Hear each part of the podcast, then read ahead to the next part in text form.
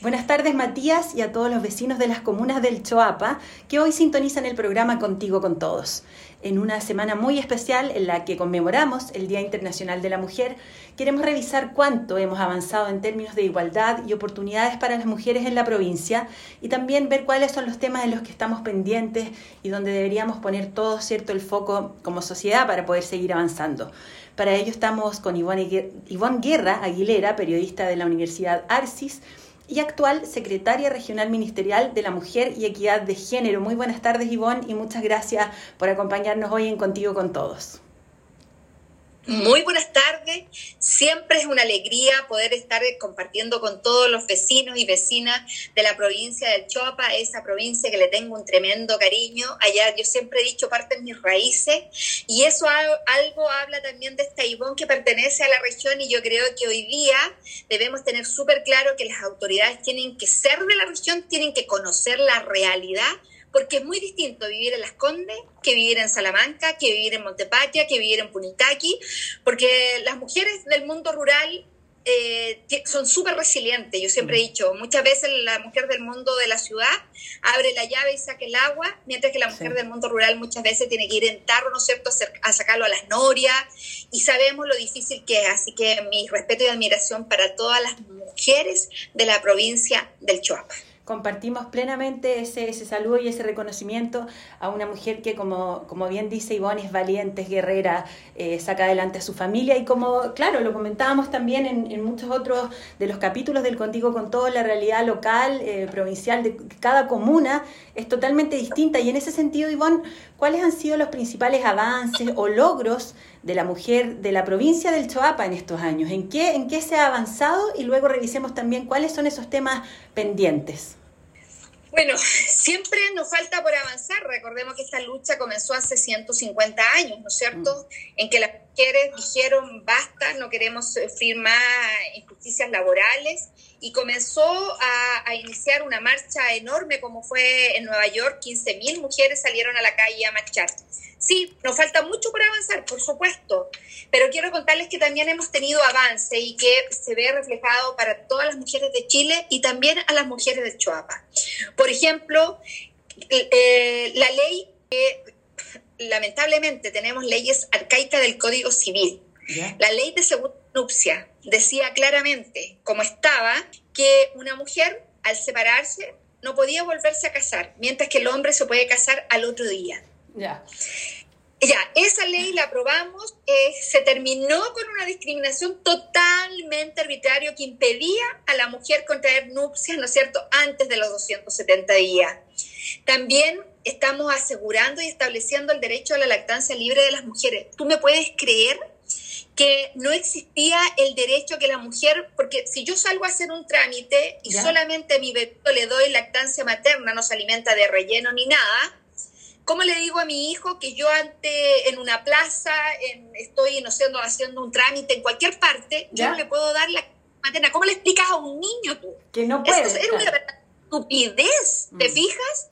Y eso tuviste que hacerlo una ley asegurando y estableciendo el pleno derecho a la lactancia libre de las mujeres y de la protección a la maternidad. Eso también los ayuda a todas las mujeres de la región y especialmente, ¿no es cierto?, a nuestras mujeres del Choapa. También se extiende la, la prevención y prohibición de actos atentatorios contra la dignidad en las universidades del Estado. ¿Te recuerdas que a comienzos del año 2018 luego que asumimos nuestro gobierno, las mujeres de la universidad empezaron a dar a conocer todas las irregularidades que pasaba y donde se sentían ellas tremendamente humilladas. Sí, había Por situaciones de acoso. Sí. Bueno, la ley 21.094 viene justamente a regular la relación que debe existir entre docentes y estudiantes, así como entre los propios docentes y entre los propios estudiantes. Eso obviamente que es eh, fundamental para una buena relación al interior de los eh, estamentos educacionales. Por supuesto. También hemos mejorado los protocolos de gendarmería. No porque una mujer se haya equivocada y esté privada de libertad, debe tener condiciones inhumanas, ¿no es cierto? Por lo tanto, ahí eh, eh, trabajamos y se ha mejorado ese protocolo con eh, gendarmería para hacer un trabajo intersectorial para justicia y, y, poder trabajar nosotros también para que las mujeres tengan, sobre todo, qué pasa si una mujer comete un, er, un, ilícito, Y, se va tenida y está embarazada, ¿cuánto tiempo puede con tu hijo? Tú sabes que hay un corto tiempo que pueden estar, entonces ahí. Y también en el compromiso de la Agenda Mujer de nuestro gobierno fue tolerancia cero ante la violencia contra las mujeres. Y tú sabes cómo estaba la ley por ejemplo, si no se acreditaba que obviamente no había un matrimonio, no había convivencia bajo el mismo techo, no se, si un, hombre asesinaba a una mujer y no había esos dos parámetros, no podíamos decir que era un femicidio. Si es que no convivían y si es que no estaban casados, entonces ahí no se podía acreditar. Imaginen. Y, con la ley Gabriel lo que venimos a hacer una modificación al Código Procesal Penal en materia de tipificación de femicidio. Es decir, cualquier acto que sea cometido por un hombre en contexto de género va a ser tipificado como femicidio. ¿Te recuerdas por qué le di Gabriela? Por ese joven que en Maipú asesinó al madre y a su polola, eran en el, en el fondo aquí se incorporó la violencia en el pololeo. Claro. Porque ahí no pudo tipificar como femicidio porque ellos eran pololo. Y como estaba la ley, no era femicidio y por lo tanto el tipo va a poder estar preso máximo tres años. Mientras si un femicidio puede ser incluso cadena perpetua.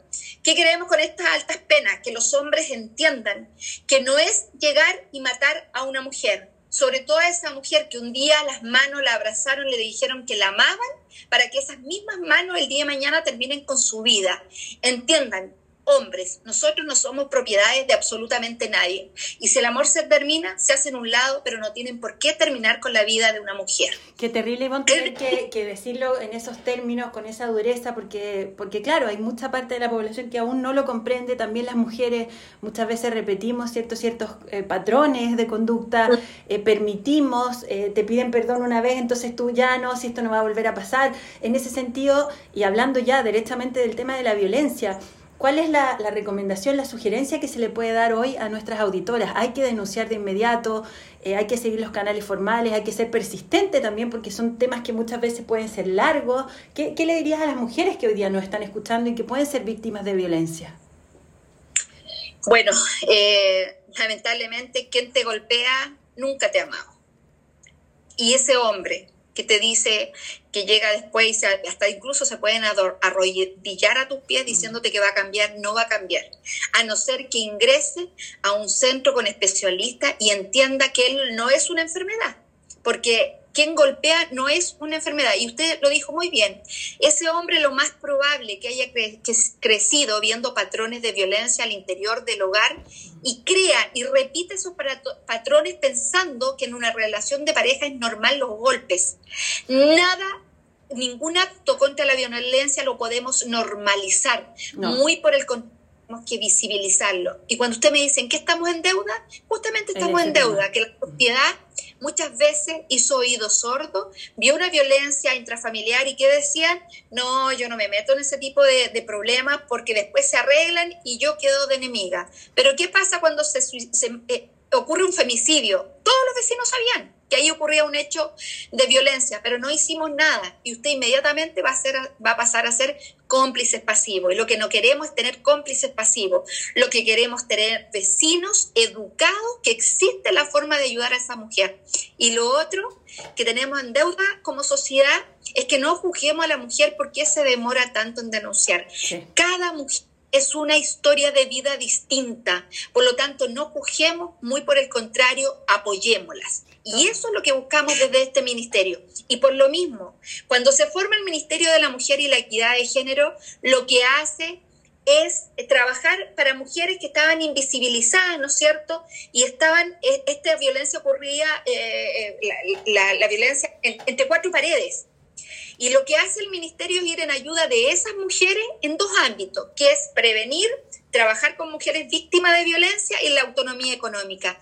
Pero hoy día, además, lo anuncia el, presidente Sebastián Piñera, poder eh, tener centros integrales. Cuando hablo de centros integrales, que no solamente podamos apoyar y atender a mujeres víctimas de BIF, por ejemplo, a mujeres que son violadas. Hoy día nosotros no podemos dar apoyo legal porque el parámetro de mi ministerio, lo que a mí me dice, lo que tengo que hacer es BIF.